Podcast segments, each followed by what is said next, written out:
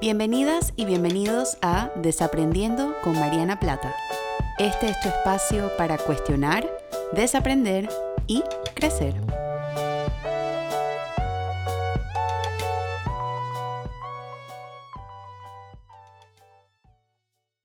Hola a todas y a todos, bienvenidos a un nuevo episodio del podcast Desaprendiendo.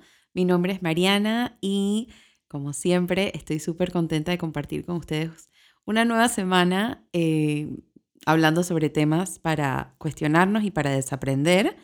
Eh, quería tomarme un pedacito, un poquito de tiempo antes de, iniciar el episodio para agradecerles que pues últimamente he estado escuchando muchos mensajes y leyendo mucho lo que piensan del, del, podcast y cuánto les ha gustado y eso me pone súper contenta y también abro el espacio para para recordarles que cualquier tema que deseen que, que hable por acá, me lo pueden hacer llegar a través de mis redes sociales, Mariana Plata o a través de mi correo info arroba marianaplata.com.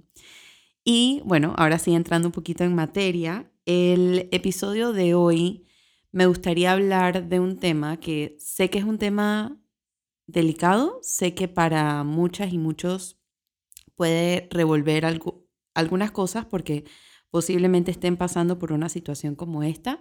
Y quiero, pues, haciendo esta, este pedacito de introducción también, abrir el espacio para que si esto se vuelve muy pesado o está resonando mucho con ustedes o está revolviendo cosas, recordarles que siempre es una buena oportunidad para empezar a buscar ayuda psicológica o buscar un profesional de salud mental que pueda darles esa atención uno a uno con cualquiera de los temas que estén presentando, ya sea en este episodio o en alguno de los anteriores con los cuales se hayan podido conectar un poco a forma emocional. Y bueno, el tema que, traje para hoy es acerca de los duelos. Particularmente me gustaría desaprender o abrirnos a desaprender la pregunta, ¿para qué sirven los duelos? Yo creo que los duelos, primero, bueno, quiero, eh, como siempre, empezar con la definición y a modo de psicología o cuando hablamos de un duelo psicológico, nos referimos a el proceso de adaptación emocional que sigue a cualquier pérdida. Las pérdidas no tienen que ser solamente físicas. Yo creo que cuando hablamos de duelos, usualmente pensamos de una vez en el duelo por una pérdida, una, una pérdida física, una muerte de un ser querido, de un familiar, de un amigo, etc.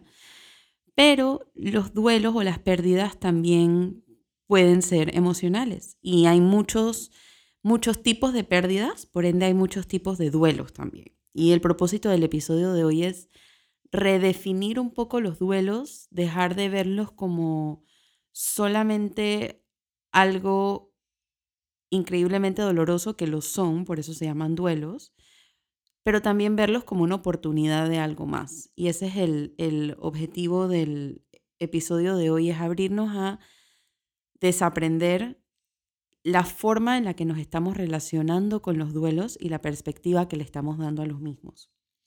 Entonces, yo les decía anteriormente que no solamente es la pérdida física o la muerte que em, un poco nos obliga a pasar por este proceso de duelo, sino que también pueden ser pérdidas emocionales.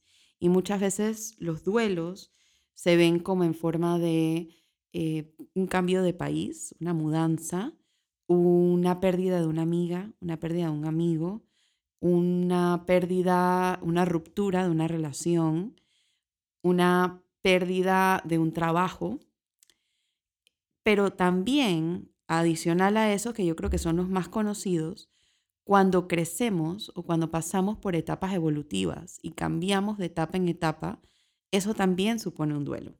Y cuando nos abrimos a desaprender también y nos abrimos al crecimiento emocional, eso también supone un duelo para la persona que éramos antes. Incluso yo agregaría, no lo tenía agregado, pero ahora hablándolo se me viene a la cabeza, que incluso el desaprender involucra un duelo porque involucra dejar ir una creencia o dejar ir un sistema de creencias con los cuales nos sentíamos muy cómodas y cómodos antes, que ya no nos hacen sentido hoy en día.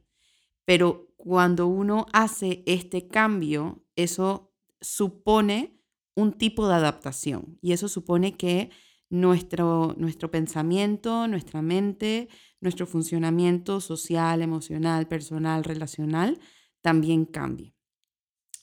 ¿Y por qué me parece importante hablar de esto? Porque yo creo que en este camino del desaprendizaje y en todos los episodios que he hecho anteriormente, eh, bueno, anterior a este, siempre estoy hablando de temas que les invito a verlo desde otra perspectiva.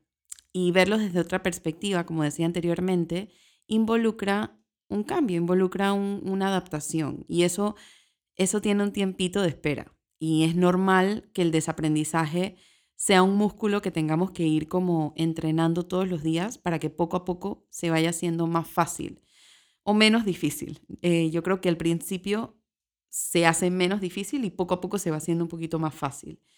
Y con, con esto lo que quiero decir es que los duelos, en vez de ser algo a lo que le tenemos que huir o algo a lo que sentimos que tenemos que evitar a toda costa, los duelos tienen un gran pedazo de aprendizaje, un gran pedazo de crecimiento y un gran pedazo de transformación si nos damos permiso de vivirlo de esta forma. Y cuando yo hablo de las pérdidas evolutivas o las pérdidas del crecimiento, hablo sobre cuando pasamos por las diferentes etapas del ser humano, es decir, cuando pasamos, por ejemplo, de la niñez a la preadolescencia. Eso involucra una pérdida, involucra una pérdida de una identidad, involucra una pérdida de responsabilidades o de privilegios que teníamos antes que ahora en la preadolescencia quizás no vamos a tener involucra una pérdida del cuerpo también, porque nuestro cuerpo cambia una vez que vamos entrando en la adolescencia. Y de la preadolescencia a la adolescencia, pues muy similar.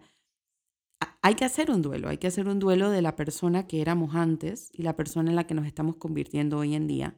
Y también de la adolescencia a la adultez temprana y de la adultez temprana a la, a la adultez intermedia.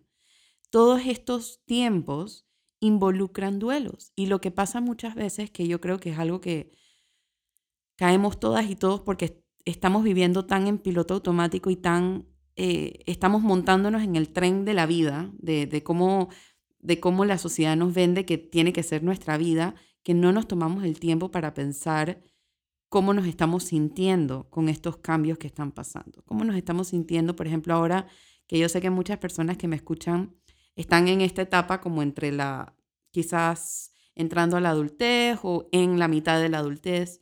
¿Cómo nos sentimos con estos cambios de las responsabilidades que estamos adquiriendo y de las pérdidas que tenemos de que ahora somos completamente responsables por todo lo que pasa en nuestras vidas y ya no nos acogemos a este paraguas de mamá y papá que quizás nos acogíamos antes, muchas, muchas y muchos, no necesariamente todo el mundo, o este paraguas de estudiantes, cuando em, estudiantes universitarios están terminando la universidad y están preparándose para entrar al mercado laboral, eso también implica un duelo.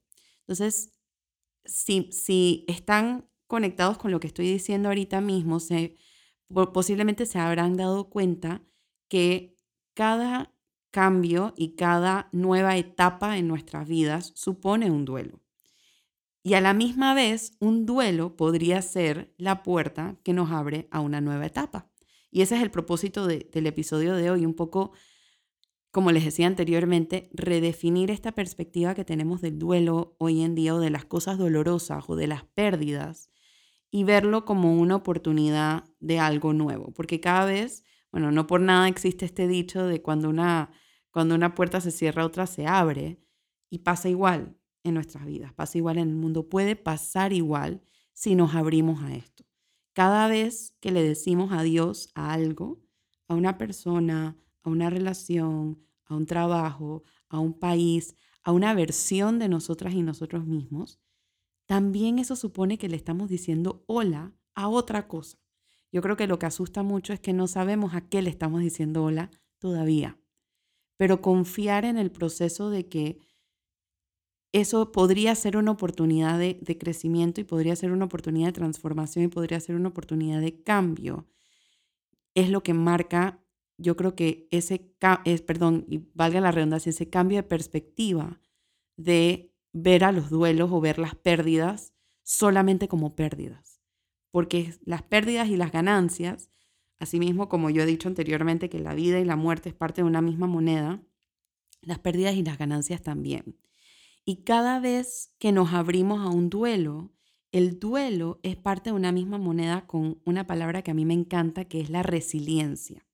Y la resiliencia yo la he definido como la capacidad que tenemos los seres humanos o que podemos adquirir los seres humanos de enfrentar las adversidades de la vida de una forma creativa, de una forma ingeniosa y de una forma emocionalmente sana. Eso no quiere decir que vamos a montarnos en este bote de optimismo para, para optimismo falso, que yo le digo a veces de, eh, por ejemplo, yo a veces leo cuentas que dicen en inglés cosas como solamente vibras buenas, solamente vibras positivas. Y está muy bien eh, abrirnos ante las vibras buenas y las vibras positivas, pero entender que la vida no es solo vibras buenas y la vida no es solo vibras positivas tampoco. La resiliencia involucra eso, porque no podemos, por eso yo decía que son partes de una misma moneda, no podemos abrirnos a la resiliencia y practicar este músculo y ser más resilientes si no nos abrimos a las pérdidas primero. Y precisamente, así mismo como es una relación dual, esta resiliencia o este músculo que estamos desarrollando de ser más resilientes son los que nos permite afrontar los duelos a futuro con mucha más tranquilidad emocional, con mucho más apoyo emocional, con mucha más conciencia emocional. Eso no significa que no nos vaya a doler de vuelta, eso no significa que no nos vayamos a volver a caer, eso no significa que no vayamos a volver a tener más pérdidas. Lo que eso significa es que la próxima vez que las tengamos, ya tenemos estas, otras experiencias que nos han enseñado que podemos afrontarlas y que podemos hacer de eso algo nuevo. Quizás no tenemos la forma de ser algo nuevo todavía, quizás no sabemos cómo se ve, quizás no sabemos en, a dónde nos va a llevar la vida, pero confiar que cada vez que decimos y que nos abrimos a este proceso de duelo, también nos estamos abriendo a un nuevo aprendizaje o a un nuevo crecimiento. Cuando hablamos de duelos, tradicionalmente en psicología, existe una, una em, teórica, una, posiblemente es la que más ha estudiado este tema del duelo, que se llama Elizabeth Kubler-Ross, y probablemente la han escuchado anteriormente, porque ella desarrolló toda esta teoría acerca de las etapas del duelo. Y ella decía que las etapas del duelo involucran la negación. Primero, no queremos aceptar las cosas que nos están pasando, no queremos aceptar que perdimos un trabajo, que perdimos una amiga, que perdimos una relación, que nos tenemos que mudar, que tenemos que ser una nueva versión de nosotros mismos. Nos negamos a eso, es la primera parte y es normal. Después de la negación, ella decía que hay mucho enojo. ¿Por qué esto me tiene que pasar a mí? ¿Por qué yo? ¿Qué es lo que yo hago que hace que esto pase? Después de, del enojo, pasamos a la etapa de la, de la negociación. Un poco tratamos de ver cómo le damos la vuelta al asunto. Bueno, pero si quizás yo cambio esto, eh, no me tengo que mudar, o si yo cambio esto, no tengo que dejar la relación, o si esto pasa, no tengo que dejar el trabajo. Y, tratamos como de negociar un poco eh, con, la realidad que nos afronta la vida. Después de, esta negociación, decía Kubler-Ross, que pasamos por la tristeza.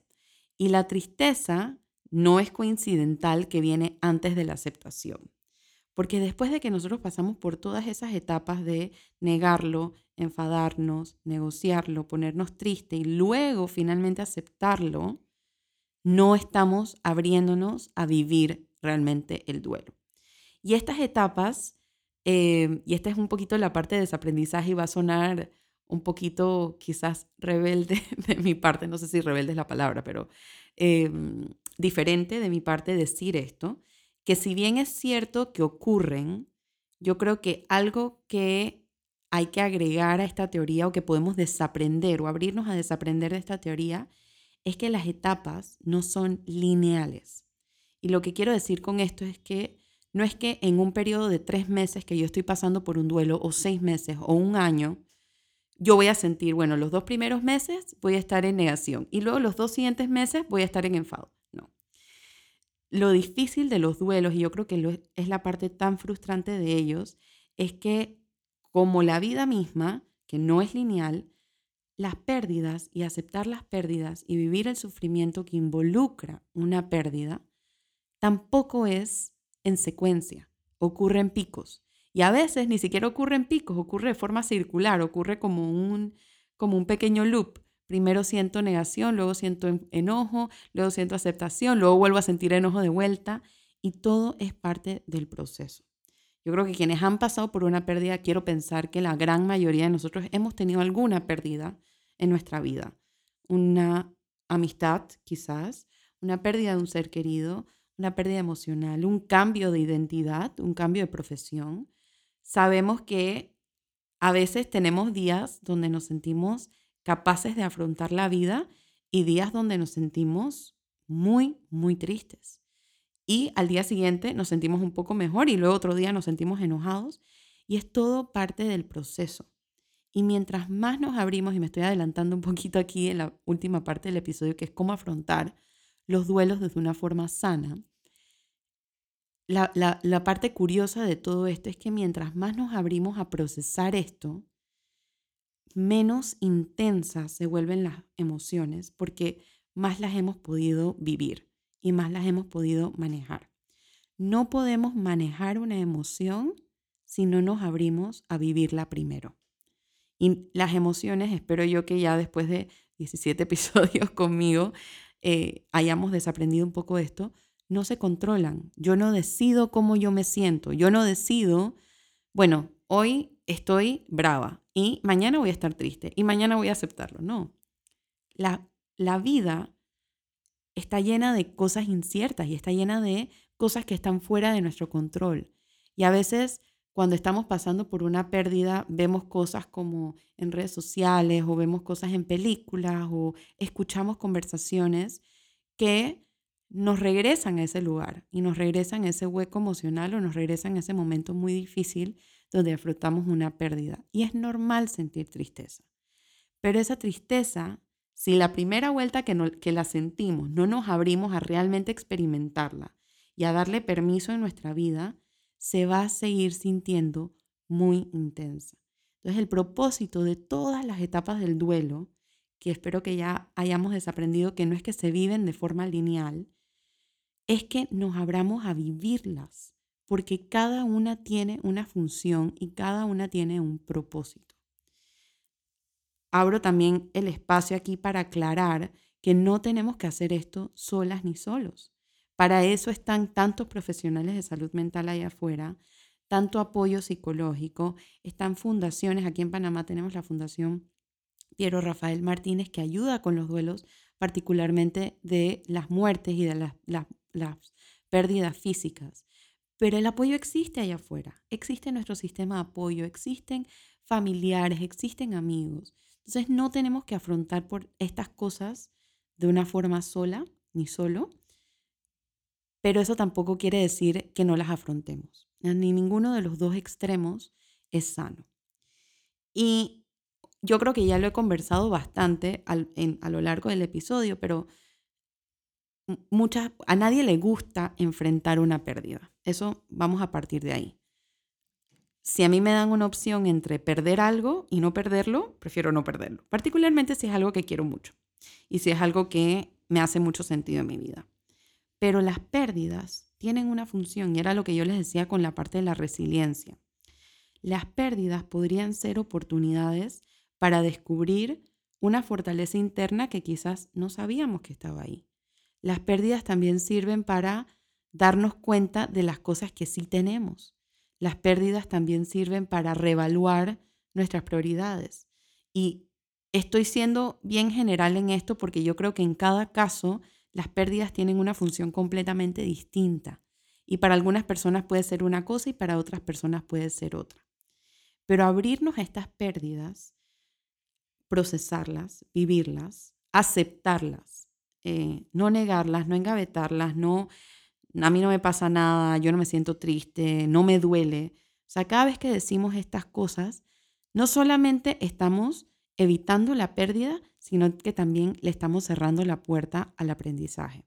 Le estamos cerrando la puerta al crecimiento, le estamos cerrando la puerta a la transformación, le estamos cerrando la puerta a crear una nueva versión de funcionamiento de nosotras y nosotros mismos, de relación, de madurez emocional. Las pérdidas tienen su propósito en la vida y por más de que sean difíciles y por más que sean complicadas y por más que sean dolorosas, tenemos que empezar a aceptarlas por cómo son. Porque si no las aceptamos por cómo son, no podemos abrirnos a las nuevas oportunidades que puede tener la vida para nosotras y para nosotros. Y una de las formas en las que podemos empezar a redefinir estas pérdidas es cambiando esta perspectiva y pensando, ¿para qué vino esto a mi vida? ¿Qué me llevo de esto? Yo casualmente hace, hace poquito estuve hablando con, con una persona muy querida que me estaba contando de, de una pérdida física que, que tuvo y yo le decía que es normal sentir tristeza, es normal sentir enojo, es normal sentirse frustrada y frustrado, pero una de las cosas que más ayuda a sobrellevar esa pérdida física es la práctica de la gratitud. Y yo creo que eso funciona con todo tipo de pérdidas y con todo tipo de duelos.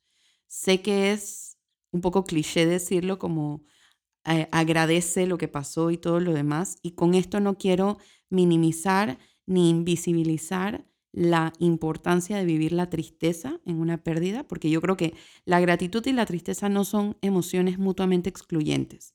Es más, si se viven a la par, incluso yo diría que son hasta mucho más poderosas. Entonces, la gratitud de qué me llevo de esta experiencia, qué aprendí de esto, qué gano de esto, esto que me ha enseñado de mí, yo soy muy fan de, em, y esto pues obviamente no, no voy a entrar en temas religiosos, pero yo creo que una salud espiritual es muy sana en todo el mundo y eso se ve de manera distinta para cada uno. A veces involucra la religión, a veces no. Pero yo soy muy dada a pensar como en por qué las cosas nos pasan. Yo no creo que las cosas son coincidencia y yo no creo que las cosas llegan a nuestra vida por siempre el, la autonomía personal o porque nosotras las controlamos. Yo creo que todo lo que pasa en nuestras vidas tiene una enseñanza oculta y una pérdida, esa es una buena forma de redefinirla, da la oportunidad para pensar, abrirnos a pensar en cuál es esa enseñanza oculta, qué, qué me llevo de esta situación, qué puedo hacer diferente la próxima vez, o qué aprendí de mí, qué aprendí de mis necesidades, qué me gusta, qué no me gusta, ¿Cómo, puedo, ¿Cómo quiero llevar mis relaciones de ahora en adelante? Que nuevamente, como todo lo que he dicho anteriormente en este episodio, no nos podemos abrir a empezar a redefinir esto si no aceptamos a la tristeza como un personaje principal en el duelo. La tristeza es personaje principal, pero eso no quiere decir que tiene que ser el único personaje. También puede haber gratitud, también puede haber aprendizaje, también puede haber crecimiento. Solo tenemos que abrirnos a esta perspectiva y a poder verlo de esta forma. Y mientras más nos abramos de a verlo de esta forma, más fuerte estamos haciendo la relación entre el duelo y la resiliencia. Y más nos estamos abriendo a ser personas más resilientes también. Y como siempre en mis episodios no me gusta terminar sin un poco dar algunos, no sé si, em, no sé, lineamientos, no me gusta decir la palabra tips porque creo que es como muy banal y creo que es muy, muy em, sencillo para un tema tan complicado o tan sensible o tan importante, tan difícil como este, pero algunas de las herramientas, esa es una buena palabra, que nos podemos llevar sobre cómo afrontar los duelos de una forma más sana, es acordarnos de ser vulnerables y de ser valientes. Mientras más vulnerables somos, más valientes estamos siendo. Entonces no tengan miedo de decir cómo se sienten, de cuando una persona les pregunta, una persona, eh, un ser querido, un sistema de apoyo, un familiar, un amigo que sabe que estás pasando por un momento difícil, te pregunta cómo estás, no tengas miedo de decirle realmente cómo estás. Y eso va a decir, eso va a ser significar que algunos días vas a poder decir, estoy mejor que ayer, eso va a significar que otros días digas, me siento súper triste, no quiero hablar, pero no quiero estar sola tampoco. Entonces atrévanse a ser vulnerables, busquen el apoyo, no tienen que pasar por estas, esto sola ni solo. Ver las cosas desde una nueva perspectiva o abrirse. Esto no va a pasar de la noche a la mañana, pero ábranse a pensar que todo esto tiene una función en sus vidas y que tiene una función para este camino de, crecimiento emocional en el que espero, si están escuchando este episodio y llegaron hasta acá, todas y todos estemos abiertos a emprender. Practiquen sus rutinas de autocuidado, sean compasivas y compasivos con ustedes mismos. Y a lo que me refiero con esto es, no se crean, y disculpen mi francés, no se crean el bullshit que hay allá afuera, que uno tiene que pasar un duelo en X cantidad de tiempo. Y que ya después de cierto tiempo uno tiene que superar algo. Es mentira. Cada persona tiene un duelo diferente, vive su duelo de forma diferente y vive su duelo en un tiempo diferente también. Lo que a una persona le toma tres meses, a otra le puede tomar un año y eso no significa que una persona es mejor que otra. Todo lo que quiere decir eso es que es un duelo que se está viviendo de forma distinta.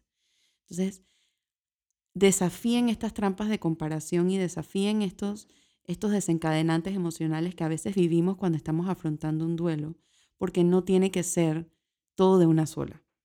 Pueden tomarse su tiempo, pueden procesarlo, pueden regresar etapas después de seis meses que uno, por eso no soy fan de la palabra superar algo, porque después de seis meses que uno pasó por una situación difícil puede pasar algo que te lleva a la etapa de enojo, que es una de las primeras etapas, y tú hace una semana estabas en la etapa de aceptación.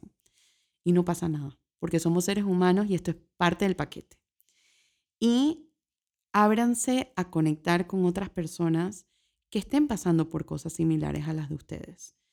Muchas veces sí, las personas intentan ser lo más empática posible, pero alguien que no ha pasado por una situación, y, yo a esto me refiero con situaciones muy específicas, que no haya pasado por algo similar a lo tuyo, em, no estoy diciendo que las personas que no han pasado no pueden ser empáticas, pero yo creo que a veces hay días donde uno quiere que alguien diga, sé exactamente cómo te sientes porque yo también pasé por eso.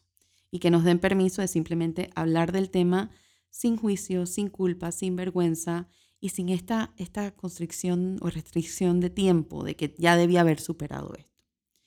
Espero que soy consciente que esto no termina de abarcar el tema del duelo. Creo que sería un poco injusto y real de, para mí ponerme esa expectativa, pero espero que esto haya abierto la oportunidad de quizás ver el duelo de una forma distinta, ver las pérdidas de una forma distinta, particularmente las pérdidas emocionales y, los duelos de crecimiento. Recuerden, como siempre, que esto no supone reemplazar terapia. Si esto ha resonado contigo y sientes que estás pasando por un momento muy difícil y que no lo puedes hacer sola ni solo, no tienes por qué hacerlo. Existen muchos profesionales de salud mental allá afuera que te pueden ayudar a afrontar esta situación. Eh, si te gustó este episodio, si pensaste en algo, si hiciste alguna asociación, me encantaría leerte. Nuevamente estoy en Instagram, en Facebook y en Twitter como arroba marianaplata.psy y mi correo electrónico info arroba marianaplata.com. Eh, si me estás escuchando por Apple Podcast, te agradezco que le des un poquito de rating para, o un review. Me encantaría leer tus comentarios a través de ahí también. Y como siempre, pues te mando un fuerte, fuerte abrazo. Gracias por acompañarme una semana más y nos vemos la próxima con otro tema para desaprender. Chao.